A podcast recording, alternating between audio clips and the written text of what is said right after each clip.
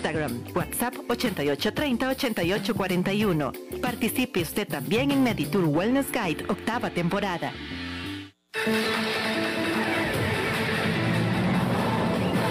Infórmate de la actualidad del país y el mundo con nosotros. Todos los días, desde las 6 de la mañana, iniciamos con el noticiero matutino y luego seguimos con informativos de la hora hasta las 6 de la tarde. Aquí vos te informás rápido y con profundidad.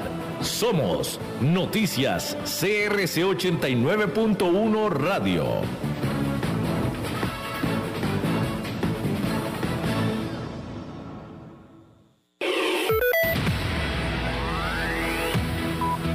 Noticias CRC 89.1 Radio.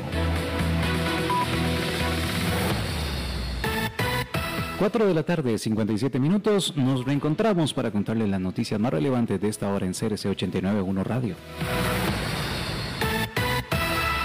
La Fiscalía Adjunta de Heredia solicitó 42 años de prisión contra el sospechoso de apellido Garita Oviedo por el presunto homicidio contra la joven Eva Morera. De acuerdo con las autoridades, el imputado Oviedo es acusado por los delitos de homicidio, desobediencia y portación ilegal de arma permitida. Por esta razón, el representante del Ministerio Público pide que se le impongan 35 años de cárcel por el homicidio, tras años por el delito de desobediencia y cuatro años más por la aportación ilegal del arma. Según el reporte fiscal, durante el 2013, el sospechoso Oviedo y la víctima Morera mantuvieron una relación de noviazgo y tuvieron un hijo. No obstante, se presume que durante ese tiempo el imputado ejercía violencia física, verbal y emocional contra Morera. En apariencia, el primero de noviembre del 2019, el sospechoso consiguió bajo manipulación que la joven Morera se presentara en su vivienda en Barba de Heredia. Según el Ministerio Público, posteriormente Oviedo encerró a la ofendida en un dormitorio y le disparó dos veces en la espalda. Minutos después, la víctima falleció de manera inmediata en ese lugar. En el mundo, España eliminará el uso obligatorio de la mascarilla al aire libre a partir del próximo 26 de junio. Así lo anunció este viernes el presidente del gobierno español, Pedro Sánchez. La medida se decidirá el próximo jueves en un Consejo de Ministros extraordinario. El Ministerio de Sanidad recomendó que desde el 26 se pueda circular sin mascarilla en, en espacios exteriores, siempre y cuando se pueda mantener la distancia de seguridad de 1.5 metros con personas ajenas a la burbuja social más cercana. En circunstancias donde no se pueda mantener la distancia, se sigue recomendando su uso. Según las cifras oficiales, 47% de los 47 millones de españoles recibieron al menos una dosis y casi el 29% ya han sido totalmente inmunizados. En una hora, más noticias. Noticias cada hora en...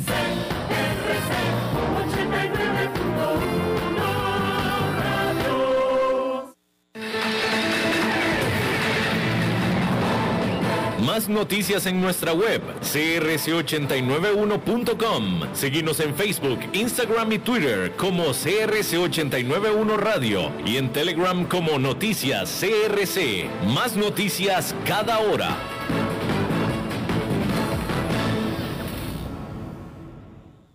CRC 89.1 Radio y Cadena Radial Costarricense no se hacen responsables por las opiniones emitidas en este programa.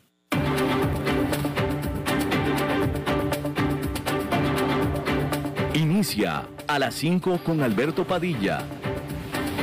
Un programa diseñado con el objetivo de llevarte diariamente un tema de actualidad, acompañado siempre de reconocidos editorialistas, de lunes a viernes a las 5 de la tarde por CRC 89.1 Radio. A las 5 con Alberto Padilla.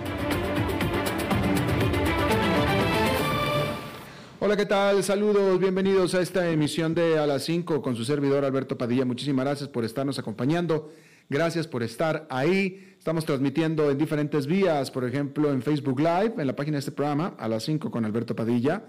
También estamos en podcasts, estamos disponibles en Spotify, en Apple Podcasts, Google Podcast y otras seis plataformas más aquí en Costa Rica, este programa que sale en vivo en este momento en CRC 89.1 FM, se repite todos los días a las 10 de la noche en esta misma vía.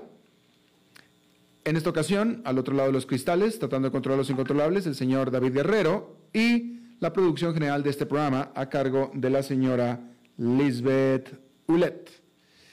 Bien, hay que comenzar, bueno, primero hay que comenzar allá en Nueva York, donde fue una jornada negativa de manera notable, con el mercado estando digiriendo el cambio de posición de la Reserva Federal, quien el miércoles avisó que preveía empezar a subir tasas de interés a partir del 2023 que uno pensará que falta mucho, pero que sin embargo es antes de lo que dijo originalmente al respecto en marzo. Y ya estas palabras y este cambio de posición, este cambio de visión está empezando a caer literalmente mal a los mercados.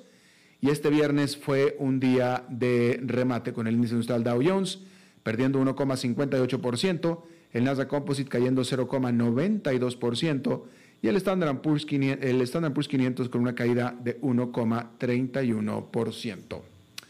Bien, hay que hablar que los precios de la vivienda se están disparando, no nada más en Estados Unidos, sino en todo el mundo, ante un bajo inventario, una creciente demanda, lo que está generando preocupaciones sobre cuánto tiempo se puede sostener el mercado al rojo vivo como está en este momento.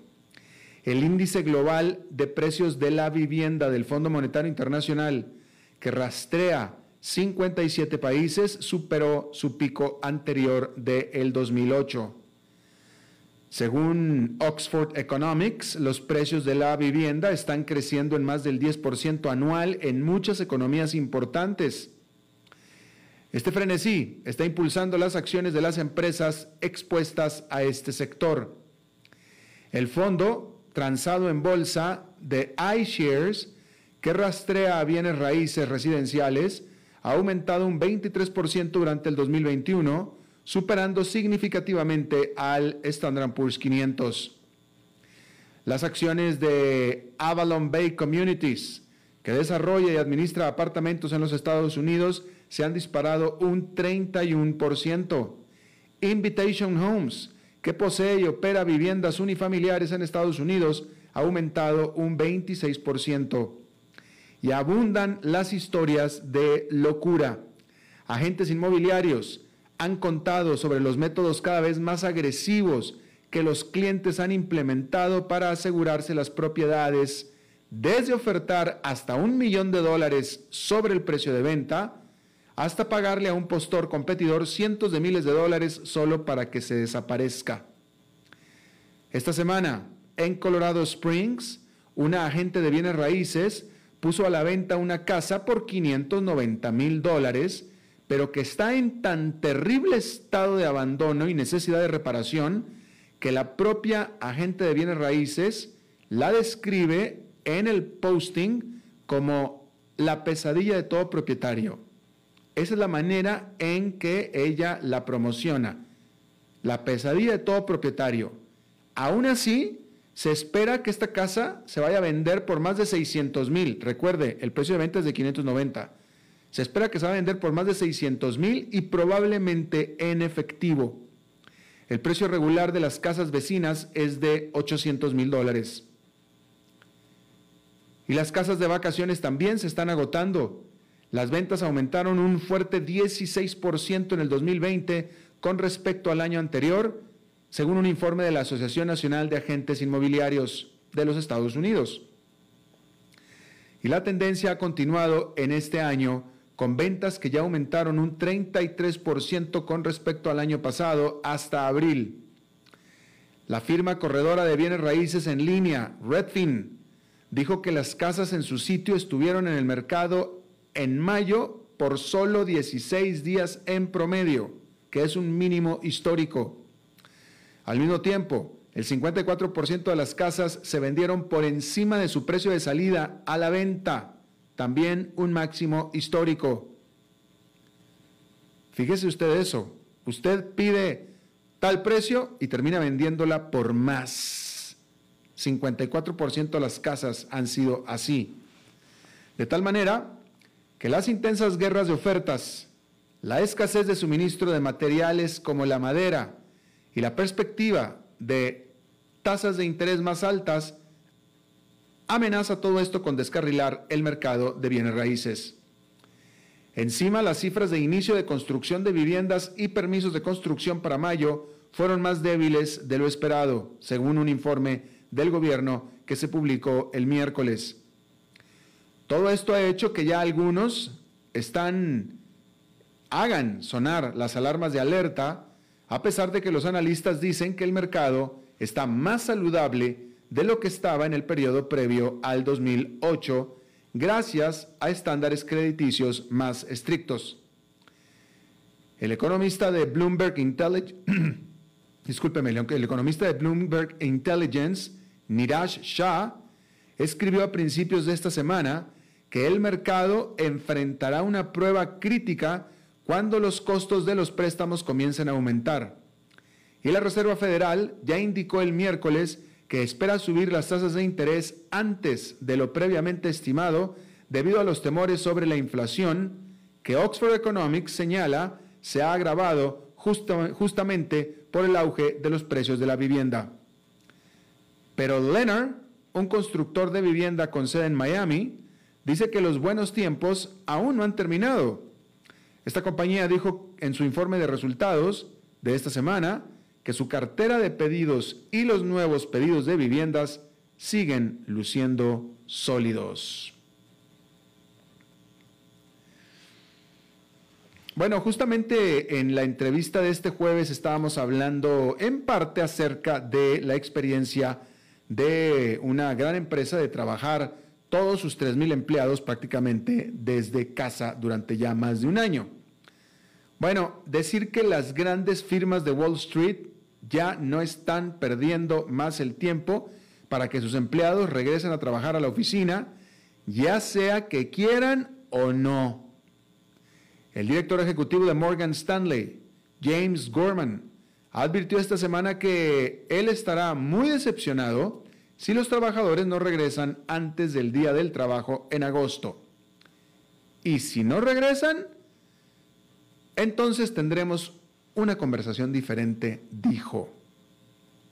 Goldman Sachs pidió a sus empleados regresar a la oficina esta misma semana y ordenó prueba de vacunación contra COVID-19 a todos. Bank of America también quiere empleados en sus estrictos en sus escritorios antes del día del trabajo en agosto. Incluso, más que otras industrias, Wall Street tiene prisa por dar la vuelta a la página en esta era extensa del trabajo virtual. Un factor son las preocupaciones de índole cultural, ya que los ejecutivos señalan que las llamadas de Zoom y los mensajes de Slack no sustituyen al entrenamiento y a la vinculación en persona. A otros les preocupan las vulnerabilidades de la gestión en riesgos y la seguridad cibernética inherentes a las empresas que realizan transacciones de miles de millones de dólares prácticamente todos los días y últimamente desde la laptop en la mesa de la cocina de la casa.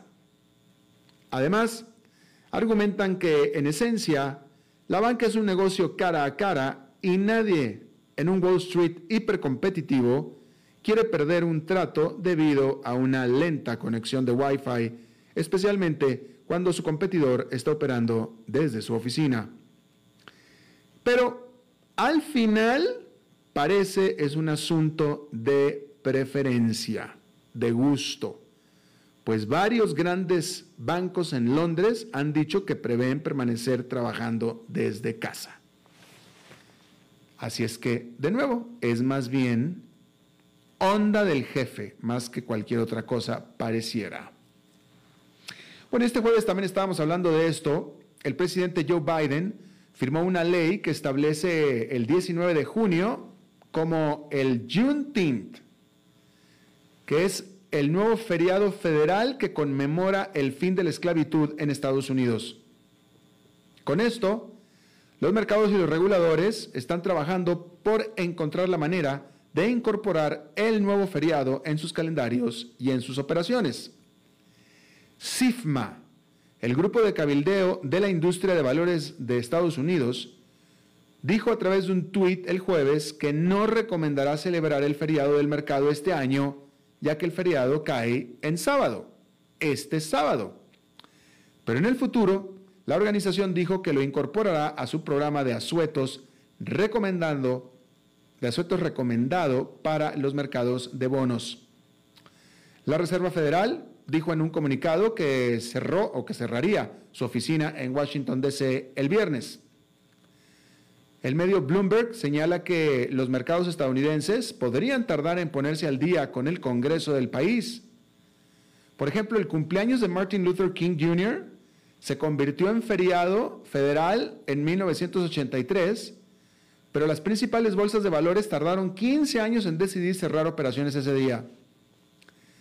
Las empresas que comenzaron a celebrar el Juneteenth el año pasado, luego del asesinato de George Floyd por un ex oficial de policía, están adaptando una variedad de maneras de celebrar la festividad que marca el día 19 de junio de, 1865, cuando los aún esclavos en Galveston, Texas, finalmente fueron informados sobre la proclamación de emancipación del presidente Abraham Lincoln y el fin, por tanto, de la guerra civil dos años antes, que se había hecho dos años antes.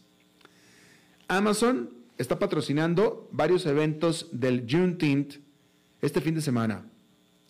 Apple dio el día libre este viernes a los empleados corporativos en los Estados Unidos. Starbucks pagará a los empleados por hora 1,5 veces su salario regular el sábado, mientras que la cadena de restaurantes Chipotle ofrece a sus clientes la oportunidad de ayudar a cerrar la brecha de riqueza racial mediante una donación al proyecto 10X, que es una iniciativa que promueve la equidad racial. Así es que este es el año primero en el que se celebra el Juneteenth.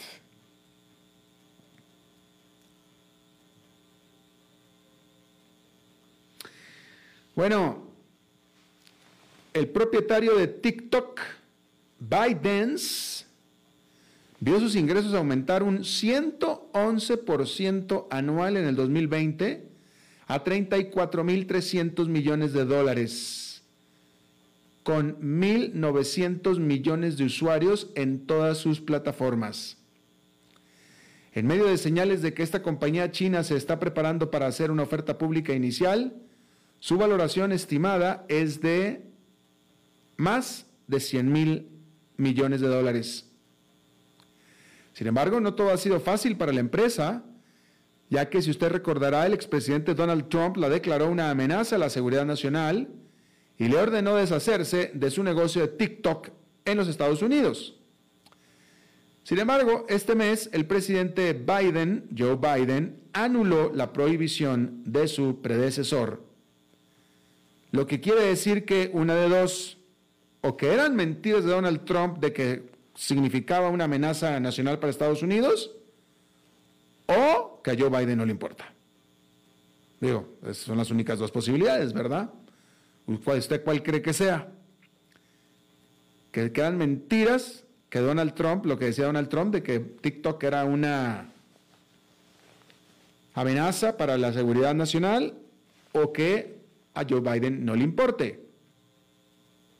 Sin embargo, Biden sí ordenó una revisión de las aplicaciones propiedad de extranjeros considerados adversarios. Eso se lo hizo Biden. Porque existe el temor que mientras que los adolescentes miran videos en aplicaciones chinas, los chinos miran a los estadounidenses.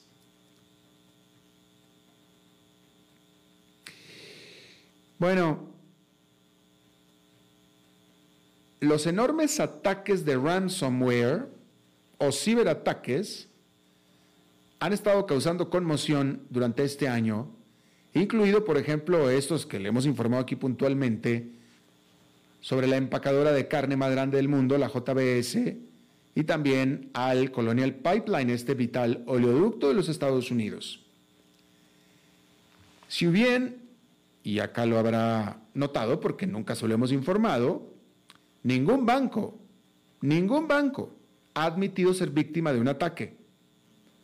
La realidad es que una nueva generación de ladrones ha estado penetrando las defensas digitales de las instituciones y llevándose un gran botín.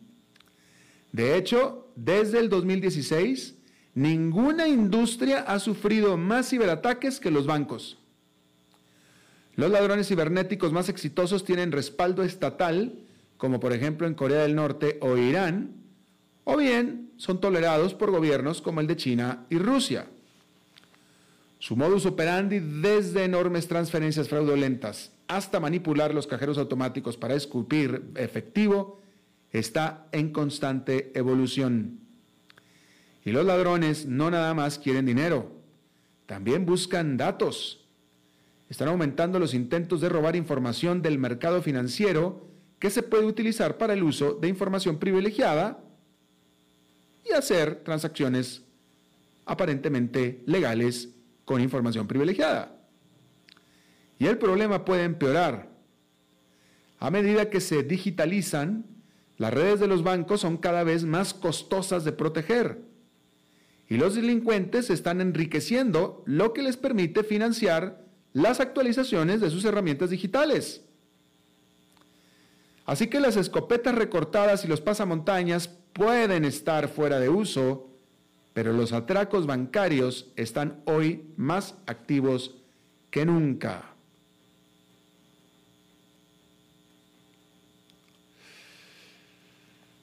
Las Naciones Unidas estimaron que 3 millones de personas fueron desplazadas de manera forzada durante el 2020 para un total de 82 millones 400 mil personas desplazadas de sus lugares de origen actualmente en todo el mundo. Muchos se desplazaron, pero no pudieron escapar sus países, salir de las fronteras por los problemas del COVID-19, por la pandemia. Siria ha sido el país en el que más desplazados ha habido, 6.700.000, o sea que es la mayor fuente de refugiados del mundo, y muchos de ellos se van a Turquía, donde este país está recibiendo en este momento a 3.700.000 refugiados, que es el país con más refugiados del el mundo. Ahí lo tiene usted.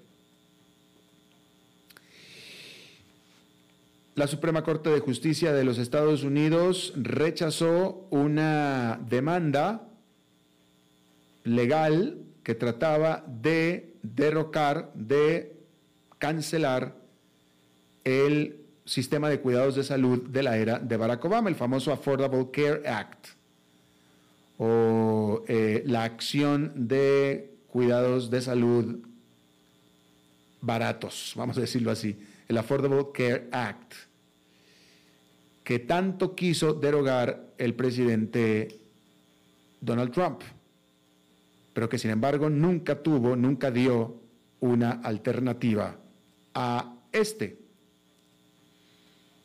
la Suprema Corte de Justicia simplemente dijo que los demandantes, que eran algunos estados de la Unión Americana, simplemente carecían de base legal para hacerlo. Bueno, por cierto que el gobierno de Estados Unidos anunció que hará una inversión o tendrá disponibles 3.200 millones de dólares para el desarrollo de tratamientos antivirales que tienen y que tengan el potencial para combatir al COVID-19 y otros virus similares. Este dinero específicamente irá contra pruebas clínicas o hacia pruebas clínicas, así como también para la fabricación de medicinas. Ya algunas firmas farmacéuticas, incluyendo Pfizer, están trabajando precisamente sobre estos antivirales contra el COVID-19.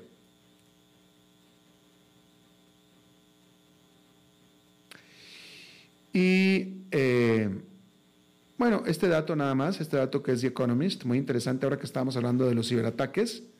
Según la historia, según el registro, el primer intento de un ransomware, de un ataque de ransomware, fue hecho en 1900 89, en el 89, y se hizo por medio de un virus que se diseminaba, en usted fíjese, en el 89 no había internet, para nada, todavía faltaba. Bueno, ¿cómo se diseminaba un virus? Vía floppy disk. ¿Se acuerda usted de los floppy disks? Bueno, pues así era como se diseminaban. El primero, en 1989.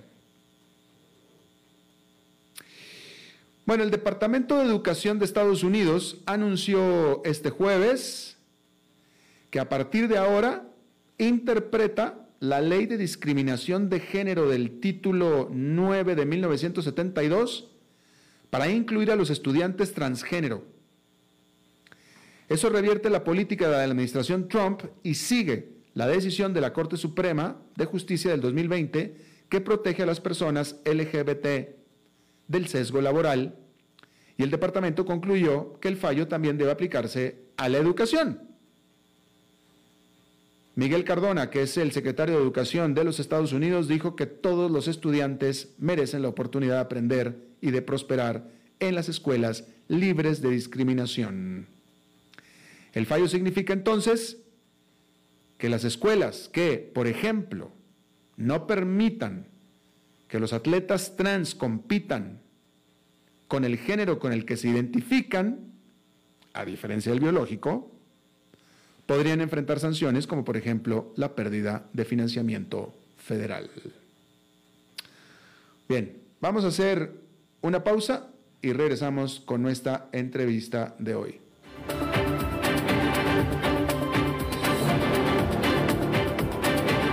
A las 5 con Alberto Padilla, por CRC 89.1 Radio. Dijo Salvador Dalí. Un gran vino requiere un loco para hacerlo crecer, un hombre sabio para velar por él, un poeta lúcido para elaborarlo y un amante que lo entienda. Bodegas y viñedos La Iride, vinos argentinos de la región de Mendoza. Colecciongourmet.com es vida, salud y bienestar. Por eso, vos y los tuyos necesitan agua purificada, ozonizada y embotellada San Ángel. Hace que tu vida sea más larga y saludable con agua San Ángel. Disfrútala naturalmente y viví una experiencia con agua purificada San Ángel. Pureza que se siente. Búscanos en Facebook como Agua San Ángel. Desde Maipú, Mendoza, la tierra del olivo nos llega aceite de oliva Laur. Su delicada y elegante textura, así como su afrutado aroma vegetal, lo convierten en un aceite especial para paladares exigentes. Disponible en tres variedades: Laur Cruz de Piedra, Laur Aceite de Oliva Extra Virgen y Laur Gran Mendoza Aceite de Oliva Extra Virgen. Lo mejor de tres zonas en una sola botella. Galardonado con el Gran Prestige Gold en el Terra Olivo 2018. Aceites de oliva Laur no pueden faltar en tu mesa. De venta en todas las tiendas, don Fernando.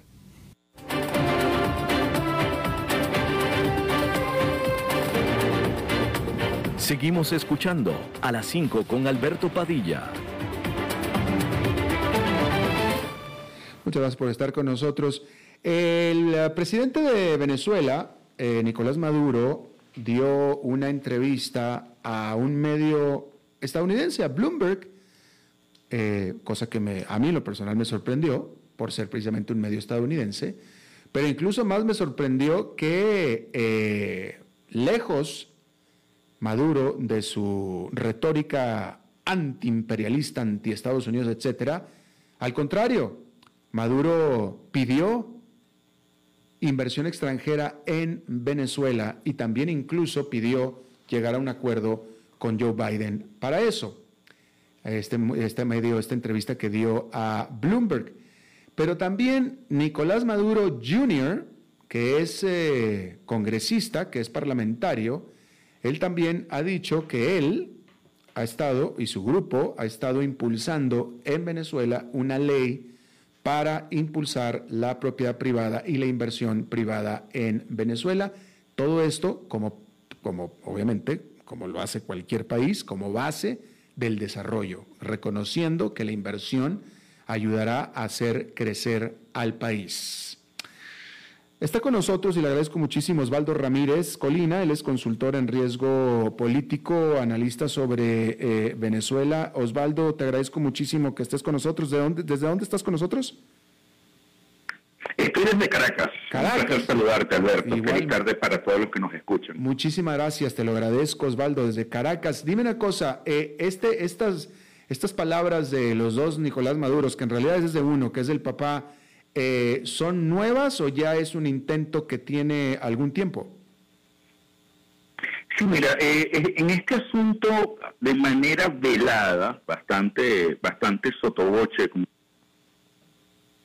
aproximadamente unos 10 eh, meses, ok, desde el año pasado aproximadamente, pero abiertamente ha habido una, una narrativa en, yo creo que me, atrevo a hablar de unos tres meses aproximadamente, eh, quizás con fuerza ya, ya habiendo transcurrido unos primeros dos meses del gobierno de Joe Biden, de esta, primer, de esta nueva administración en Estados Unidos, y eh, viene acompañada con un lobby muy grande, bastante grande eh, en general de periodistas acá en el país, pero también en, dentro de Estados Unidos, de think tanks, de, estas, de ONGs incluso, tratando de hacer ver eh, que sí existe una voluntad aparente de cambio de la política económica de Nicolás Maduro. Y esto viene eh, sobre todo porque hay, hay la necesidad de tener un financiamiento para una consolidación de un proyecto político y está viendo que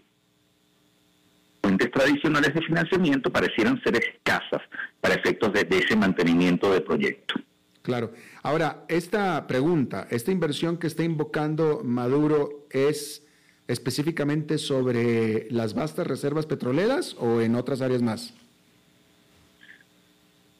Mire, inicialmente está enfocada en tratar de, alcanzar la suma de 70 mil millones de dólares, de acuerdo a algunos documentos que logró tener acceso Reuters, eh, un portal de, noticias, eh, y que está concentrada en petróleo, en, reinversión en las refinerías, pero también está concentrada en la exploración de gas.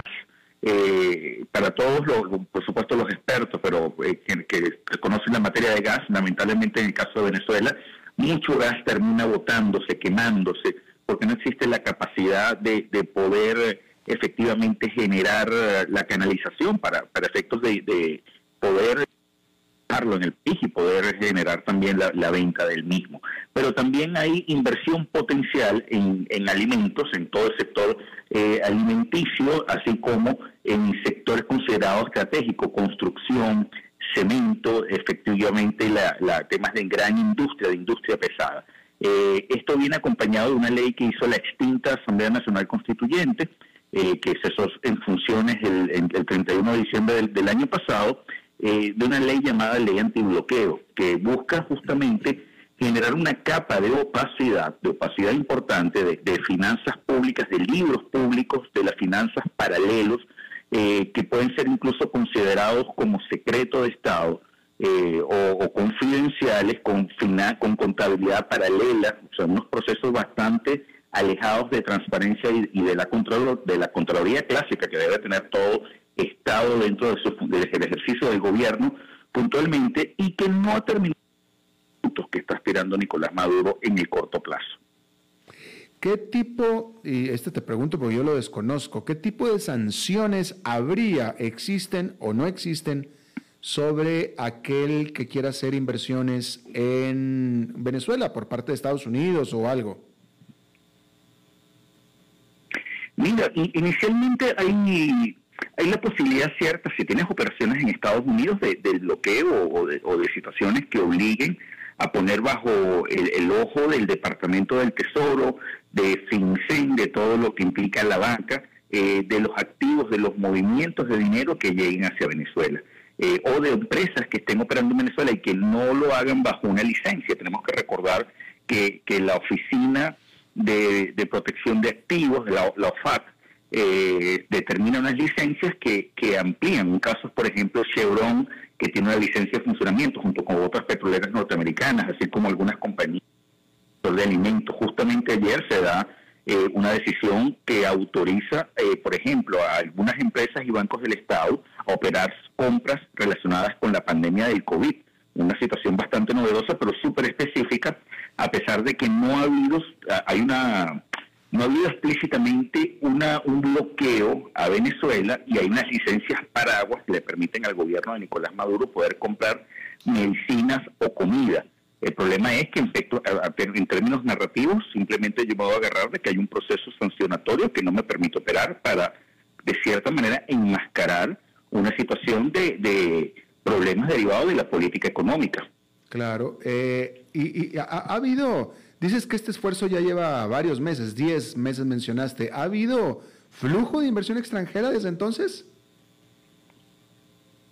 Mira, hay, hay por lo menos que se conozca cinco grandes empresas que revirtieron, eh, que revirtió, entregó a algunos operadores eh, financieros ligados, algunos de ellos a, altos personajes de la nomenclatura de gobierno. Hay otras, eh, sabemos de, de algún par de fondos que tienen la intención de entrar en Venezuela con aproximadamente eh, uno entre 300, 400 millones de dólares para comprar compañías que estén ya funcionando en Venezuela, pero que necesiten capital y que efectivamente sigan siendo manejadas por los socios venezolanos, una especie de auxilio financiero, sobre todo porque eh, tratan de, darle la vuelta. Hay otro caso de una persona eh, chilena eh, que, hizo dinero importante en Chile con, con relación al cobre, que recientemente compró una de las grandes compañías de pintura en Venezuela, Grupo Corimón, compró una compañía de seguros que antes estaba en manos de Liberty,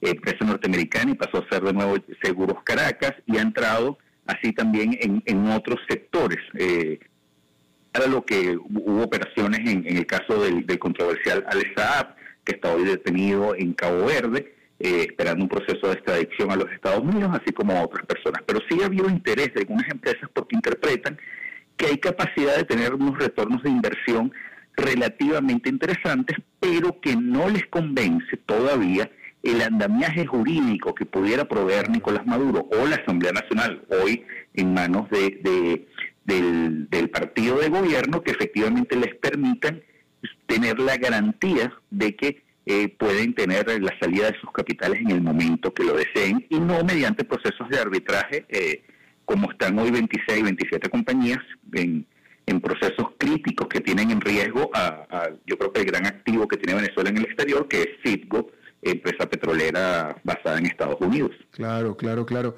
Ahora, eh, eh, Osvaldo, eh, yo, la circunstancia tan particular que vive Venezuela está creando una serie de emprendimientos en el mercado negro, en el mercado informal, por ejemplo, yo tengo conocimiento puntual, eh, y, quiero que tú me digas si se repite en otras industrias, pero tengo conocimiento puntual del desarrollo, por ejemplo, de call centers en Venezuela que son subcontratados por empresas legítimamente establecidas en otros países. Entonces, por ejemplo, si tú contratas un servicio de call center de una empresa en Colombia o en Perú, esta a su vez subcontrata a call centers en Venezuela, los cuales son extremadísimamente baratos de operar. Entonces uno cree que está llamando o hace el contrato para un call center en Perú, pero en realidad te están contestando en Venezuela.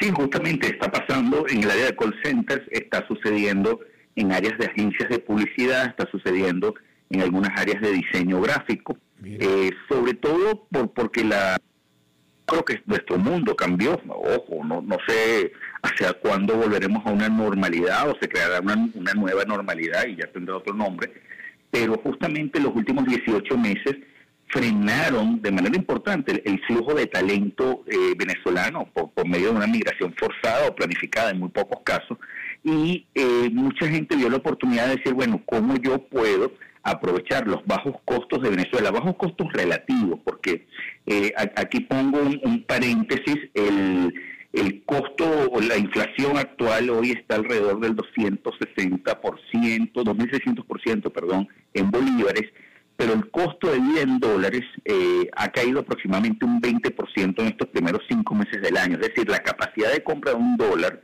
eh, hoy es 20% menos entre el primero de enero de este año y 31 de mayo, el 31 de mayo de este año. Entonces, eh, mm, va a haber presión, si hoy a precios muy, muy...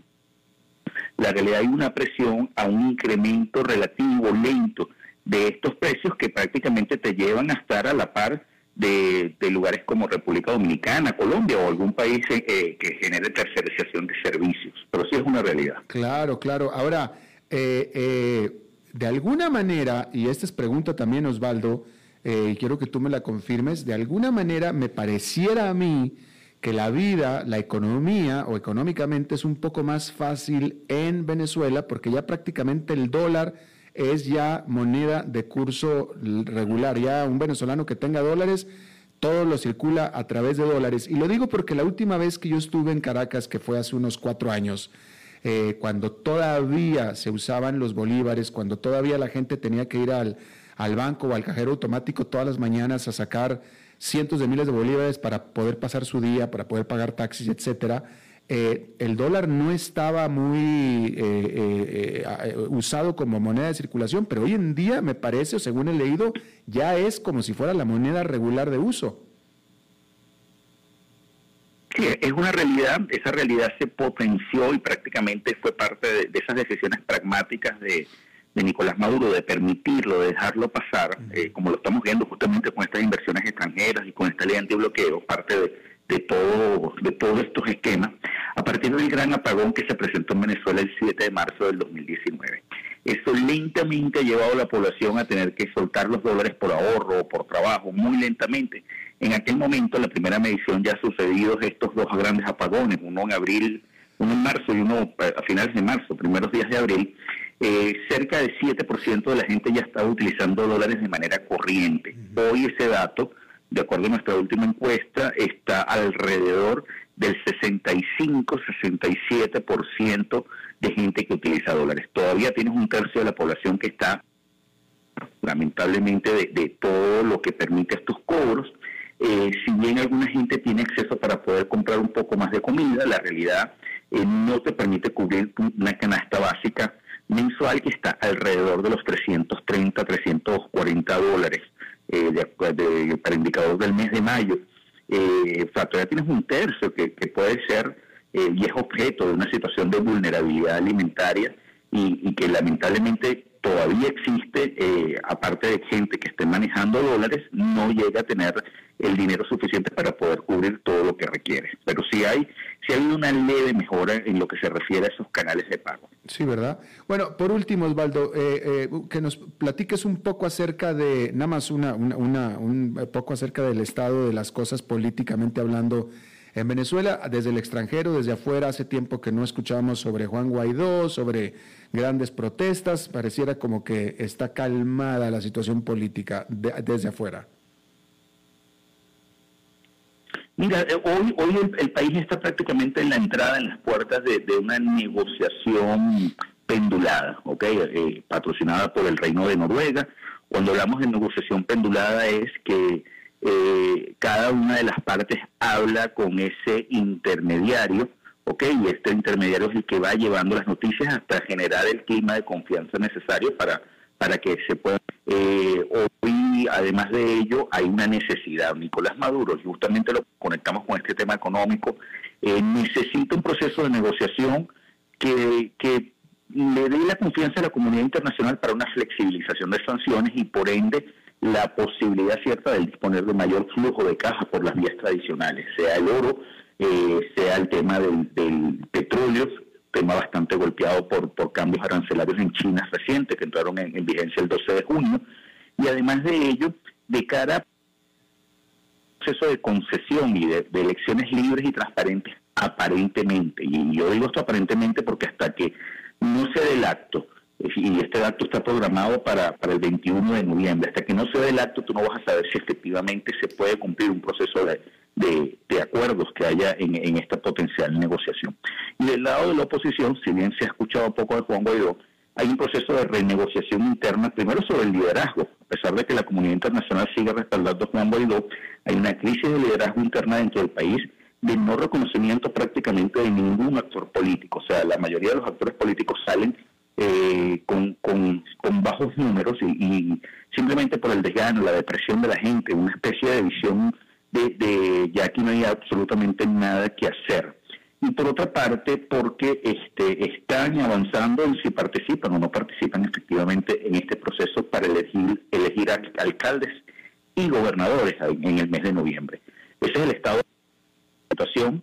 Creo que vamos a entrar en una negociación relativamente pronto eh, y se aspira de cierta manera que Maduro, si necesita dinero, va a tener que generar procesos o muestras eh, mucho más vehementes. Eh, en el corto plazo para que efectivamente pueda la comunidad internacional decir, reconocer que hay potencial de cambio de Nicolás Maduro. Ojo, yo soy bastante escéptico aún sobre, sobre estos asuntos por, poco por lo que uno va viendo día a día en, el desarrollo de las políticas públicas, pero también el desarrollo y la narrativa de cada uno de los actores. Claro, por supuesto.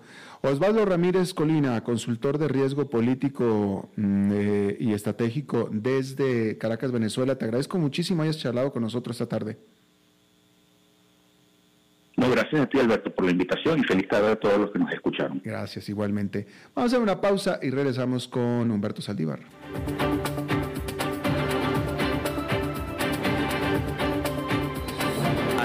Con Alberto Padilla por CRC 89.1 Radio. Dijo Salvador Dalí. Un gran vino requiere un loco para hacerlo crecer, un hombre sabio para velar por él, un poeta lúcido para elaborarlo y un amante que lo entienda. Bodegas y viñedos La Iride. Vinos argentinos de la región de Mendoza. Colecciongourmet.com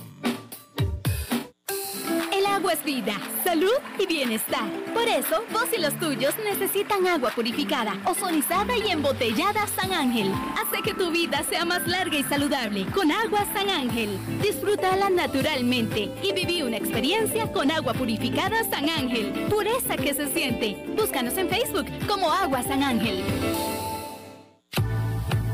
Desde Maipú, Mendoza, la tierra del olivo nos llega aceite de oliva Laur. Su delicada y elegante textura, así como su afrutado aroma vegetal, lo convierten en un aceite especial para paladares exigentes. Disponible en tres variedades: Laur Cruz de Piedra, Laur Aceite de Oliva Extra Virgen y Laur Gran Mendoza Aceite de Oliva Extra Virgen. Lo mejor de tres zonas en una sola botella. Galardonado con el Gran Prestige Gold en el Terra Olivo 2018. Aceites de oliva Laur no pueden faltar en tu mesa.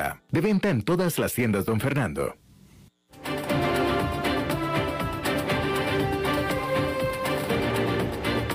Seguimos escuchando a las 5 con Alberto Padilla. Bueno, gracias por estar con nosotros. Es viernes y los viernes son de Humberto Saldívar. Y Humberto, yo creo que esta es la primera vez pospandémica que estás aquí en persona, ¿no? Eh, la segunda, ya había estado. ¿Ya habías estado? Sí, sí, sí. Había estado una vez solamente, pero, pero sí, pocas veces uno ha tratado de evitar estar pues, físicamente. ¿no? Bienvenido. ¿Qué tal, Alberto? Bueno, eh, el tema de hoy es, eh, es un tema que, que en los últimos proyectos en donde yo he estado, inclusive en el mercado, se ha visto mucho la ineficiencia en la parte de la implementación de sistemas informáticos porque no contemplan un concepto que se llama usabilidad o usability. ¿Alguna vez has escuchado de este término? Eh, lo he escuchado, pero no podría decirte qué significa. Lo he escuchado que lo usan. Ok, la, usabilidad es el término que se le da a simplificar el uso de los desarrollos web o de los eh, desarrollos informáticos o, o aplicaciones. Normalmente me he topado con intenciones de mejora en los procesos, ya sea de, call centers que tienen una integración directa en una web o en redes sociales, pero que al final no utilizan el término, el término de eh, usabilidad para implementar sus mejoras y resulta siendo un poco frustrante para el cliente final el utilizar ese tipo de herramientas. Eh, recordemos que cada vez eh, y en el tiempo, desde los, desde los 2000, los usuarios, desde los millennials hasta la generación Z, somos mucho más susceptibles a dejar un producto porque no lo, porque simplemente no me fue fácil eh, obtenerlo o no me fue fácil conseguir una retroalimentación sobre el producto.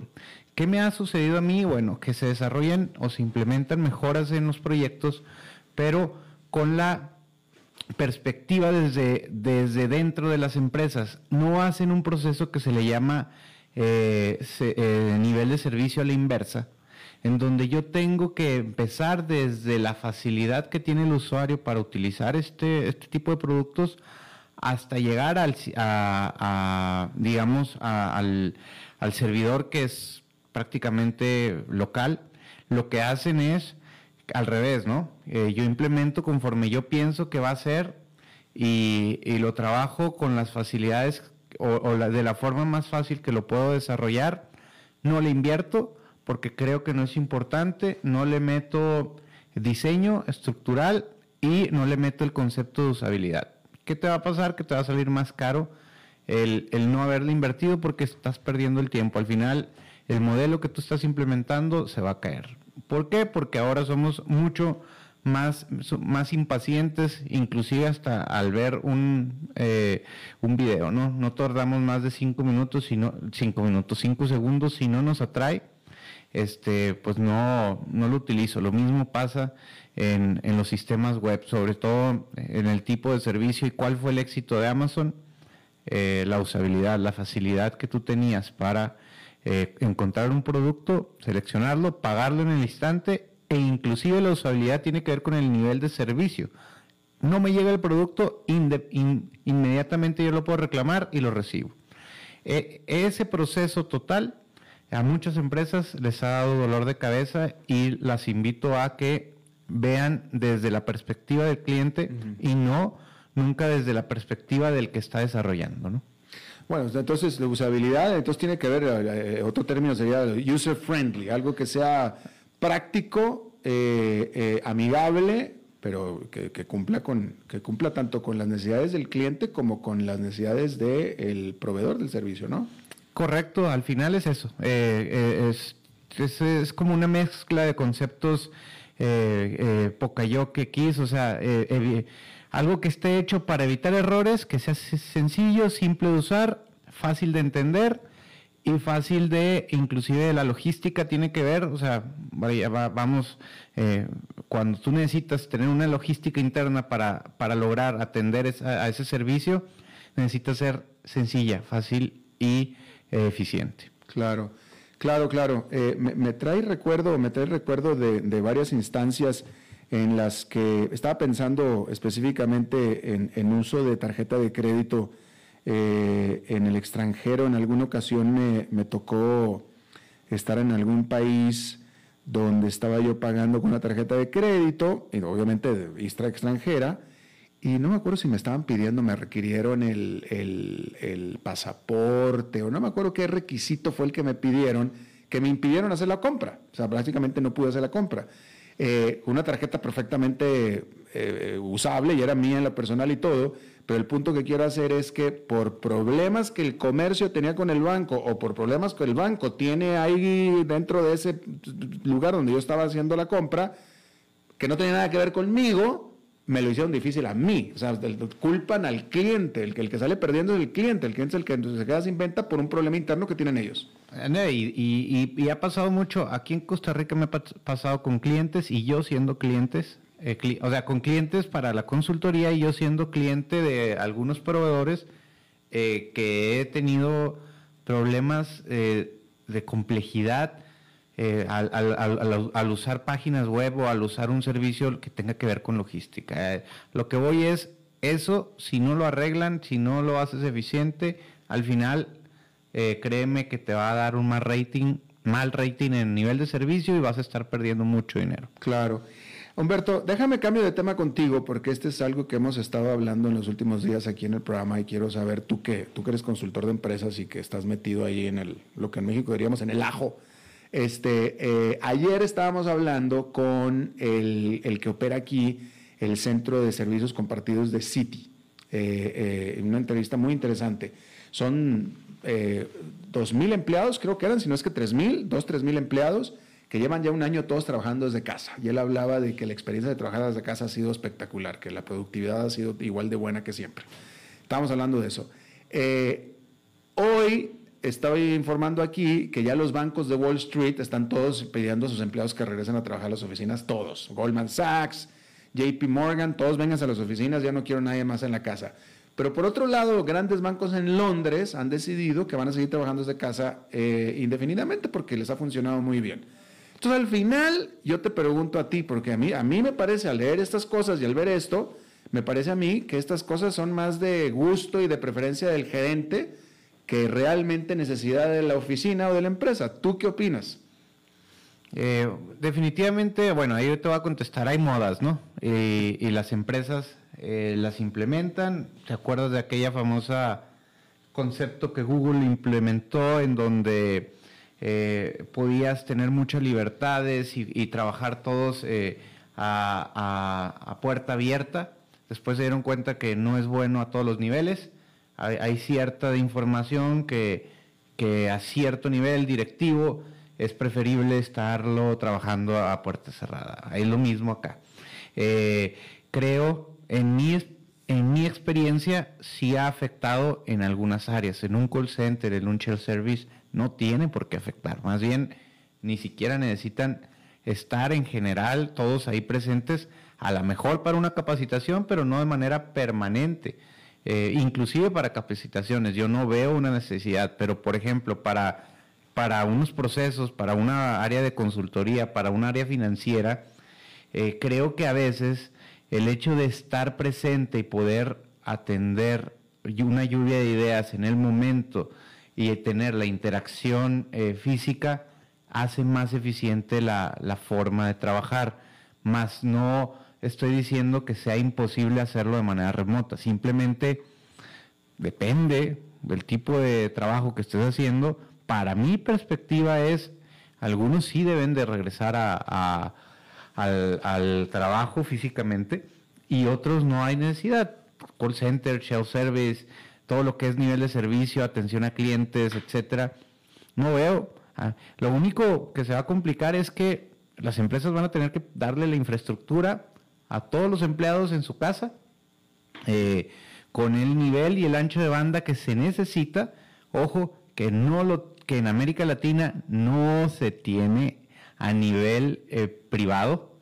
Esto se está desarrollando en las empresas este, de telefonía para poder implementar un ancho de banda que te permita ese, ese flujo sin interrupciones, que es algo de lo que se está teniendo complicaciones aquí. Eh, no, yo creo que en América Latina, a diferencia de Londres y Estados Unidos, eh, se va a ver un poquito más limitada para poder implementar eso de manera permanente, más no, más no imposible. O sea, que te, a lo que voy es, depende del trabajo. En el caso de la consultoría, yo veo complicado en muchas situaciones, sobre todo si es una área de, de procesos o de producción, el no estar de manera física en el punto del cliente. Entonces, pues sí, o sea, yo necesito ir a medir de tiempos, eficiencias, esfuerzos, pero en el área de shell service no veo por qué no. O sea, yo, yo ahí difiero. ¿Qué he visto yo? Que sí, sigue siendo la gente más eficiente estando físicamente presente, sobre todo cuando se tiene que hacer equipos de trabajo tipo Scrum Master.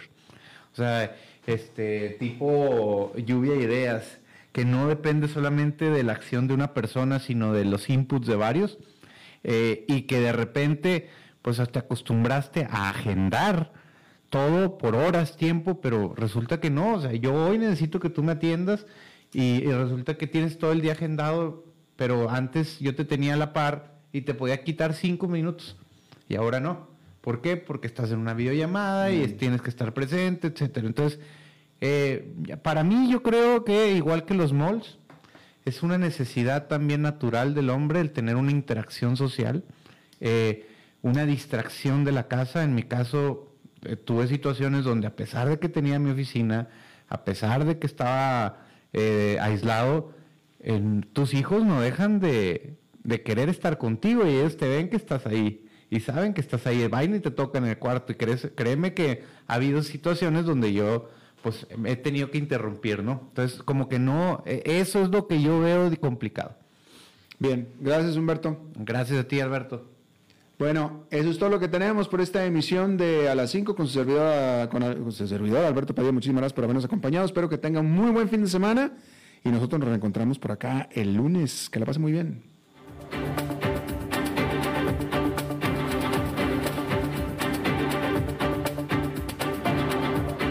Concluye A las 5 con Alberto Padilla. Un programa diseñado con el objetivo de llevarte diariamente un tema de actualidad, acompañado siempre de reconocidos editorialistas, de lunes a viernes a las 5 de la tarde por CRC 89.1 Radio, a las 5 con Alberto Padilla.